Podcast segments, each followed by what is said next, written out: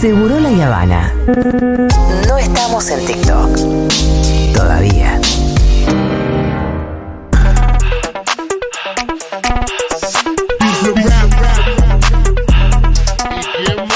La villana.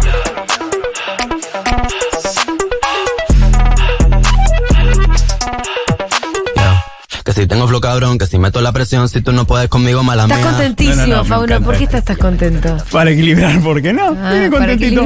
No, ¿Por qué? Para no, equilibrar. vine contento, vine manija. Che, qué, qué lindo la pasé ayer en Junta. ¿Qué de trolos lindos que hay en Junta? Ah, Mira. te vi ahí troleando un Ah, es un spot, es un spot. No, Sí. no, no. eh, Ayer por lo menos había una mesa de unos bárbaros. Sí, no, yo igual iba ahí como picoteando. Yo era la quinceañera puto. O sea, saludando de mesa tipo, mesa. hola, tipo, hola, hola, abri- abriendo Grinder. Sí. Tipo, ¿Y sí. cómo estaba? Grindr ¿qué- estaba, ¿Cómo sí. estaba en la terraza Grinder ayer? No, estaba, estaba picadito, ¿eh? Un Era metro. Tipo la escena de Aliens 2 donde ¿Abriste? están encima nuestro. Para, ¿abriste Grinder en la terraza? Abrí Grindr desde, En el que, bar. Desde, desde que estaba a una cuadra de Junta abrí, tipo, y ¿Y un nivel de un metro. o sea, te aparece, viste, la distancia, y Sí. es un metro y ¿Pero cuántos a un metro? por lo menos cuatro tenía. A un metro. Sí, igual tenía algunas caras que no estaban, pero yo sé. O sea, que están Ah, en Grindr. ok, ok. Igual, también fue fuerte que a uno pasó y lo saludé como tipo, te Sí. conozco, y era tipo de tanto verlo en Grindr que pensé que lo conocía. Y fue tipo, eh, o sea, Ah, te iba a saludar, Pauno, ah, trolo. Te iba a saludar, pero nunca macheamos. No, claro. No, igual es así. Yo lo que hago en Grindr es orbiting. Yo paso y te miro el perfil. Sí. Te lo miro, te lo miro hasta que me hables. Y si no me hablas, cagate. Pero ¿cómo Ah, pero sabes yo que veo si vos estás me lo mirando el perfil? Porque te aparece quién está mirando tu perfil. ¡Ay, no, que quemo! No, ¿qué es eso? Tipo, estoy mirando tu perfil. O sea, hablame. ¡Ay, que quemo, Ok. por favor! Pero ¿te Yo aparece no la cantidad sabía de veces? eso. Sí, ¿Y te igual- aparece la cantidad de O veces? sea que no puedes entrar No. a estoquear. No, más o menos igual te aparecen los tres primeros. Si querés ver todos, necesitas un premium. Ah, para ver todos los que Yo, te claro, miran. yo eh, saco premium cuando estoy de vacaciones. Está bien. Que claro, que haces como tipo un scouting más grande. Ok. Igual cuando estás de No tenés vacaciones. más tiempo. No, igual cuando estás de vacaciones, coges, porque sos la novedad y a mí me encanta ser la novedad. Eh, antes de empezar, esta vez vamos a tener un sorteo. Sí. Hoy sorteamos cuatro. Esto es para la gente que esté en Cava. Sí. Porque para este sábado 16 vamos a entrar- sortear cuatro pares de entradas para el Draga Paliza. ¡Ay, qué lindo! ¿Qué es el Draga Paliza? Es la revista queer, es la revista transdimensional en la cual están Vedette, Mi Familia Tropicalia, Galán, tenemos a Legón, mezclando folclore, bow, tango, todo ahí. Y además es una, bueno, las mejores dragas que te puedas imaginar. Está la Calo, la Kuma, mostrísimas todas, ópera queer. Ópera es este dúo que últimamente las comunicadoras de derecha se han ensañado con ellos y cómo llevan la ópera a, a todos lados. Esto va a ser en el Teatro Margarita Shirgu. Ajá, Y además- hermoso teatro. Sí, por eso, y que las disidencias copemos esos espacios, me parece súper importante. Sobre todo porque lo que vamos a ver en Draga Paliza es mucho del arte que en general los espacios mainstream o no nos convocan o nos convocan para que seamos medio un chiste. Y acá, este, en Draga Paliza lo que hacemos es lo que somos, vamos a compartirnos. Así que, ya saben, son cuatro pares de entradas acá en Cava para el Draga Paliza y para eso la consigna al 11 40 66 00 00 va a ser la siguiente. Necesitamos que nos manden audios contándonos quiénes son sus referentes LGBT. Sí. Sí, pero que lo hagan a una velocidad tipo antillano villano, tipo Shakira en pies descalzos. O sea, que lo hagan muy Es muy rápido. difícil lo que estás planteando. Vos, No. tendrías que hacer una demostración para pedirlo. Obvio.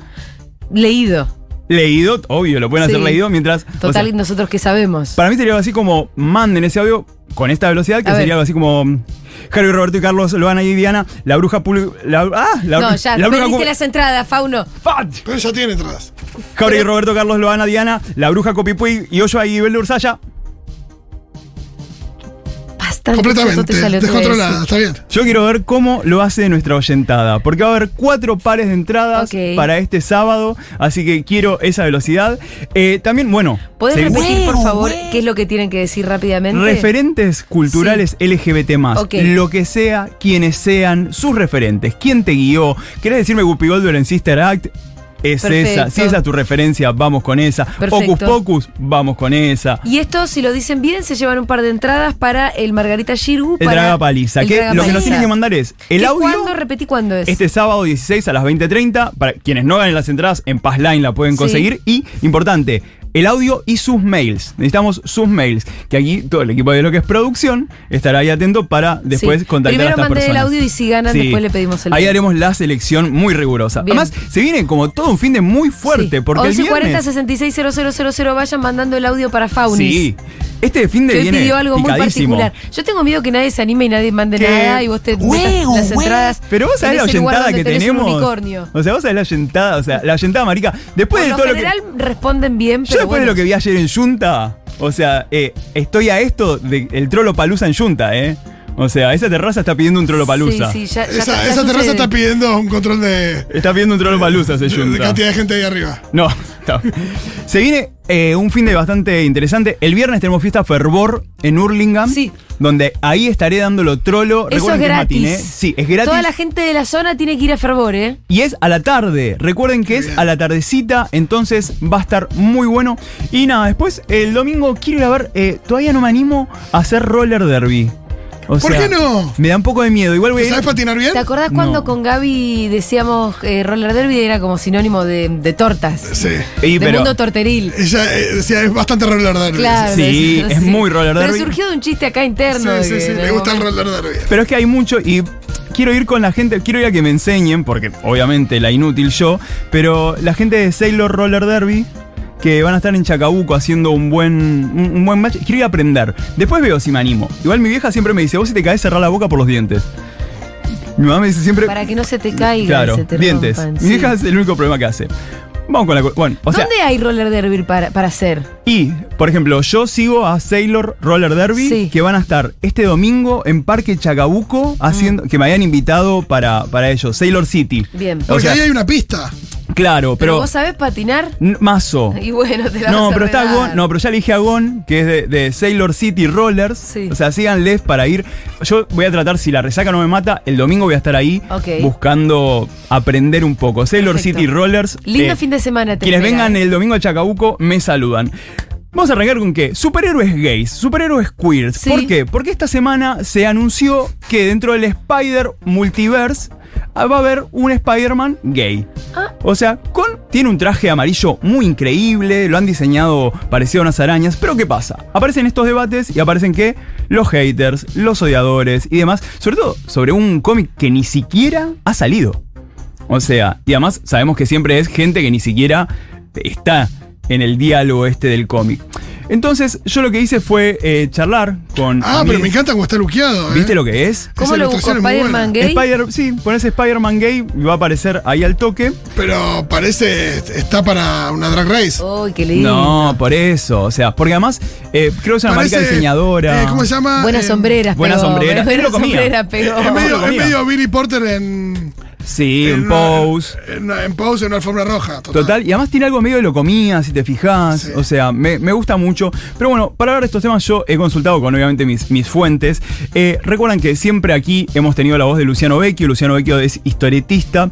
Y estuve viendo algunas producciones locales de superhéroes. Por ejemplo, Luciano hace Sereno. Sereno, que es su ópera prima integral.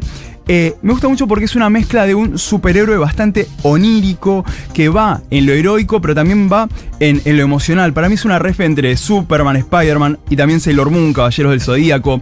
Eh, Sereno fuga del realismo y se mete con esto que les decía de lo intangible y lo emocional. Y Sereno, por Luciano Vecchio, es un superhéroe que también lo podemos encontrar en espacios como Totem Comics y más, pero recomiendo mucho que lo busquen. Además, eh, Luciano Vecchio, eh, que recuerdan que él hemos tenido su voz que nos ha contado DC y Marvel, eh, acaba de lanzar una de manera integral, es decir, dibujo, guion Sí. y todo, a Iceman, un X-Men gay. Bien. O sea, y es una serie completamente sobre Iceman y so- que obviamente lo gay lo atraviesa, no es lo, lo primordial. Y le preguntaba, No, por ahí lo primordial sea que es Iceman. total, o sea, ¿No? que es lo más interesante. Y de paso le gustan los chabones, qué sé Exacto, yo. más disruptivo que sea Iceman. ¿Y, y cuál es el superpoder de Iceman? Hielo, o sea, todo lo que ¿Es tiene como Frozen? No, pero por ejemplo. Es un poco como- Elsa, sí. Sí. Genera. Genera hielo. Es como esa familia, podría ser. ¿Ahora es trolo o siempre lo fue? No, No. siempre. Siempre Ah, mira, fue. no sabía eso. Sí, siempre fue un personaje. Tienen un grupo de WhatsApp que- con Elsa y con Sub-Zero de Mortal Kombat. Amo. Ah. Es- esa es como la tríada. pará, llegó un audio. Uno llegó. Bien. Porque la consigna está ¿Cuántos imposible. audios están llegando? Hay uno. Van Hay dos. Sigue llegando. Pongámoslos para que la gente A se ver. atreva. Bob Esponja, Judith Butler, Flor de la B. Va. El otro-. Cero, cero onda, pero lo mandó. Con lo cual se lleva las entradas. Si las quiere, se las lleva. Marlene Guayar, Diana Loana, Diván, Carlos Jauregui, Sí. Cris Miró, Celeste Carballo, Susi Shock, Morrissey Almodóvar, Camila Solza Villada y jugué al roller derby con mi equipo que fue el primer LGBTIQ+, que se llamaba Pink Flamingos. Sí. Bien. Bravo. Acá respondió perfectamente a la Acá. cocina. Sí. Hay que, la verdad es que hay que anotárselo sin leerlo rápido. Claro. Sí, esa- Si no o es sea, yo le hice así. También eh, en esta. en- viendo todo lo que está sucediendo con superhéroes gays y demás, eh, invoqué a Patricio Oliver. Patricio Oliver, eh, que además de amigo es ilustrador, docente e historietista, creador de Los Potenciales. Además, creador también, eh, si bien entran en las redes Patricio Oliver, ahí está la doble O. Pato eh, refleja mucho eh, personajes, personajes e íconos de la cultura LGBT en su particular manera de ilustrar que a mí me fascina. Trabaja con Agencia Presentes, es quien ha hecho, por ejemplo, Loanas, Dianas y más. Y le pedí en audios a Pato, primero que me cuente Ha por hecho Loanas Dianas en, en que dibujadas. en la historia, también a Pia Baudraco, Ajá. Pia Baudraco que es una, fue una de las grandes impulsoras de la ley de identidad de género y fallece un mes, dos meses antes de la sanción. Bueno, Pato también la, ha eh, ilustrado, recreado y nada, me parece como eso muy importante, sobre todo para llevar en estos lenguajes a todo lo que es nuestro ADN queer argentino. Eh, Pato también le escribí y le pedí que nos cuente por qué para él es importante crear héroes queer y sobre todo desde la versión, desde la visión local, porque creando potenciales, Luciano con Sereno y demás, es qué nos pasa a les creadores LGBT más con lo superheroico y nuestras producciones. Y esto nos contestó Pato en la primera. A ver. Eh, ¿Cómo va? Eh, a veces pasa que cuando uno lee historietas desde muy chico, en mi caso desde los años 80, y, y leías eh, historietas sobre todo de superhéroes norteamericanos, que era lo que yo leía de, de pequeño, eh, estaba el- algo llamado el Comic Code Authority, que era como un código que no permitía, eh, entre otras cosas, eh, la presencia de personajes LGBT de manera explícita, a menos que hubiera alguna codificación villanesca relacionada a eso. Entonces, de vuelta. de alguna manera uno siempre estaba como tratando de leer entre líneas que algún autor ecopade este, incluyera algún personaje codificado de esa manera. Ya de adulto, cuando, cuando empiezo a hacer historieta, eh, lo hago en necesidad de poder crear esos personajes yo mismo, de alguna forma, para que nadie tenga que estar escarbando en sus lecturas para poder encontrar representatividad, sobre todo en superhéroes. Eh, medio que fue como una misión. Y fue una misión que también la hice para mi yo del pasado, de alguna forma, porque me es inevitable no construir eh, narrativas de ficción pensando en lo que a mí me hubiera gustado leer cuando era chiquito. Entonces, nada, para mí es re significativo poder encontrar no solamente en mi obra, sino también en otras obras hechas por colegas y amigues, superhéroes que sean queer y que rompan con cierta norma y cierta estructura de lo que era el superhéroe eh, históricamente. De hecho, cuando Pato decía esto y yo lo escuchaba, pensaba mucho también en Dragapaliza, el show del sábado, en, en lo que hacemos nosotros, en la escena ballroom, que también tiene que ver con que, con ir a buscar esos referentes, esas referencias con las que crecimos y no tenían eh, una, ex- una explicitación o no tenían la, la pata queer que nosotras necesitábamos Claro, claro. para encontrarnos. Igual, mirá lo que te voy a decir. Eh, los superhéroes son hetero porque hay un interés romántico como muy claro, porque es eh, Superman gusta de Louis Lane. y la va a salvar. Y, la va a salvar. Y Spider-Man Sí. gusta de Kirsten Dunst, no sé cómo se llama la chica. Mary Jane. Mary Jane Mary. Jane y demás. Stacy. Pero si no fuera por él, si vos removés a esa chica, No, pero también sabes lo que hay. No. es como. Pero es que acá esto está re interesante lo que Sí. decís, Julita. ¿Sabes por qué? Porque lo queer no es solamente los intereses románticos. Lo A eso voy, eso es lo que te quiero decir. Son súper queer. Hay algo que es re queer si vos le sacás ese interés romántico explícito que le ponen Pero es que siempre. son súper y heteronormados. son. eh, No, son unos chabones heteronormados. Sí, Sí, o andan en calza todo. Bueno, pero lo calza no te hace puto, Julia. La calza te hace puto. La calza sí. no te hace ¿Cuándo trolo. viste, ¿cuándo viste un hetero en calza? No Bueno. estoy diciendo que, que la calza te hace trolo. No estoy diciendo eso. No, pero me parece que tienen, juega mucho. Sí, pero me parece que tienen un montón de otras características que, que claramente pueden ser y pueden hacerlos de iconos gays. Si le removes el interés romántico, son personajes como bastante ambiguos, con cosas raras, ¿o no? Pero es que todo tiene que ver con Igual una la verdad que lo estructura- encontrás más en los villanos. Pero tiene que ver todo con una estructura súper hetero, pero además del cotidiano, de lo que haces, cómo nada fuga, cómo tu vida es de día, cómo te mostrás. Digo, lo queer tiene que ver con otros miedos que tenemos las personas LGBT más. Pero mira lo que te puedo decir. Los superhéroes, Sí. incluso los X-Men, ponerle como más Sí, concretamente. outsiders, totalmente. Son re outsiders. Eso es lo que yo les veo de queer. ¿Entendés? Bueno, es que acá sabes, hay una línea que el otro día leía un artículo que rompen me con la parecía norma, interesante. rompen con lo que se supone que tenés que ser. Pero es que en Marvel yo veo No, más y también, perdón, renegados. también tienen una vida dentro del closet, por eso también Sí. hay algo ahí donde. ¿Viste? No se muestran como, como, Total, como pero son. es que Marvel, Marvel tiene como una cuestión más de renegados, más de fallidos y demás. Sí. DC para mí es muy correcto, es muy vamos a salvar el universo. O sea, pero es una lectura más macro. Pero lo que está faltando para, obviamente, por ejemplo, esto sí, esto de, de los X-Men es Sí. totalmente eso. Pero lo que está faltando también es cuestiones de la vida LGBT y queer.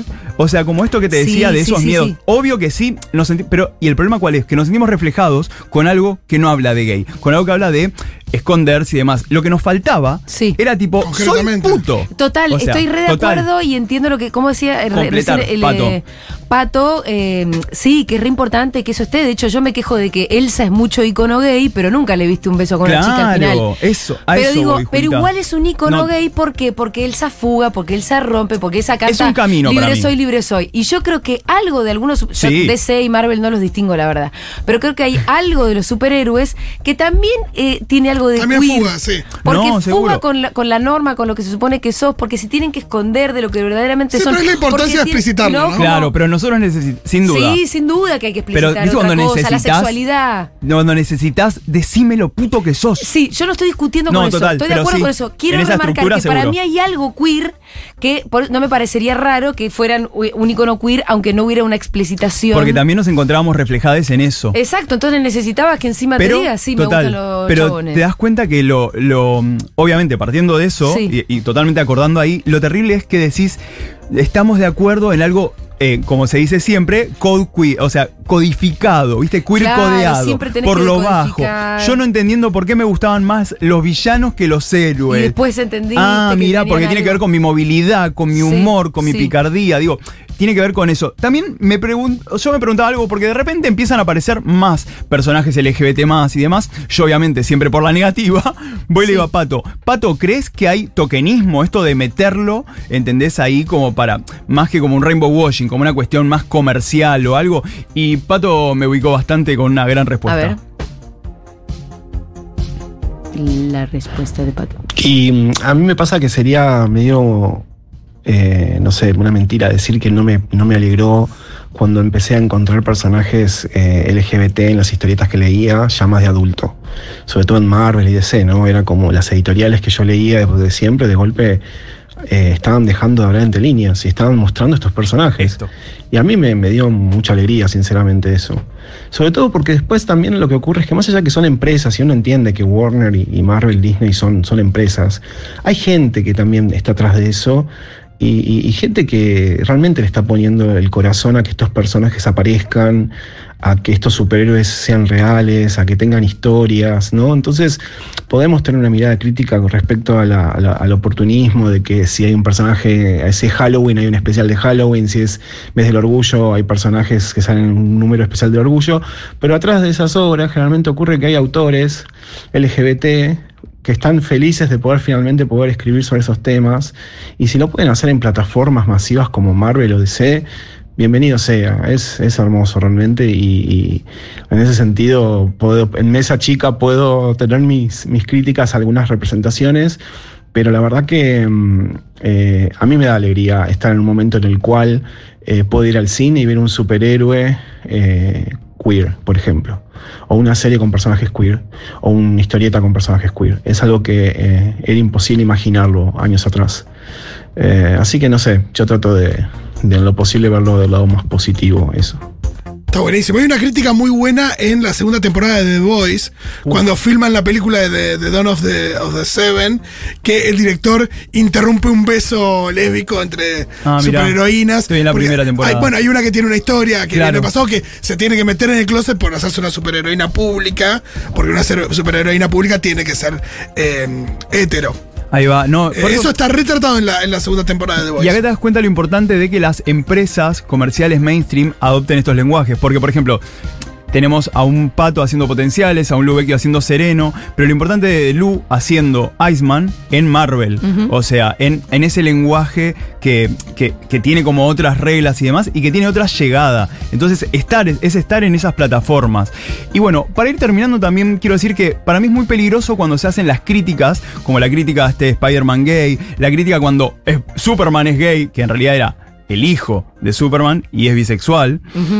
Que de hecho ayer salió en la serie de, de Superman eh, un personaje llamado Dreamer, que es un personaje trans que nació en la serie de Supergirl y se, luego, se, Sí. luego se pasó a los cómics.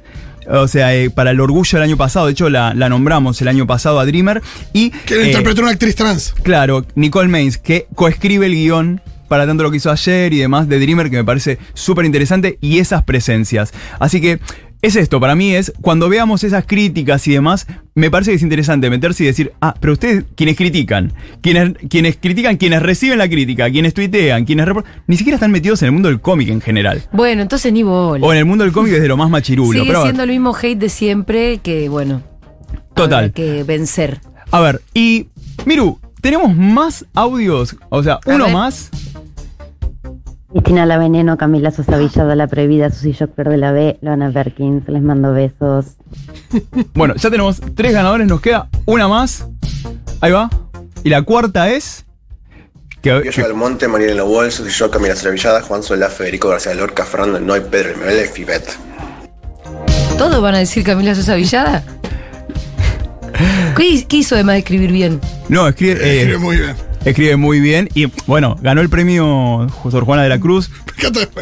Respondemos en Pero serio. como luchadora, pregunto. Ah, está bien. Existir, Existir, ya es un claro. montón. Pregunto nomás. No, eh, existir ya me parece un montón en un mundo tan paqui y tan hetero. Incluso, digo, más, incluso no habiendo leído o leyendo sus libros, Sí. ya su mera existencia me parece política. Después se pueden habilitar un montón de debates, pero ya el hecho de haber llegado a esos lugares me parece bastante político. Y también esto, ¿no? Poder leer Las Malas la le- no lo leíste.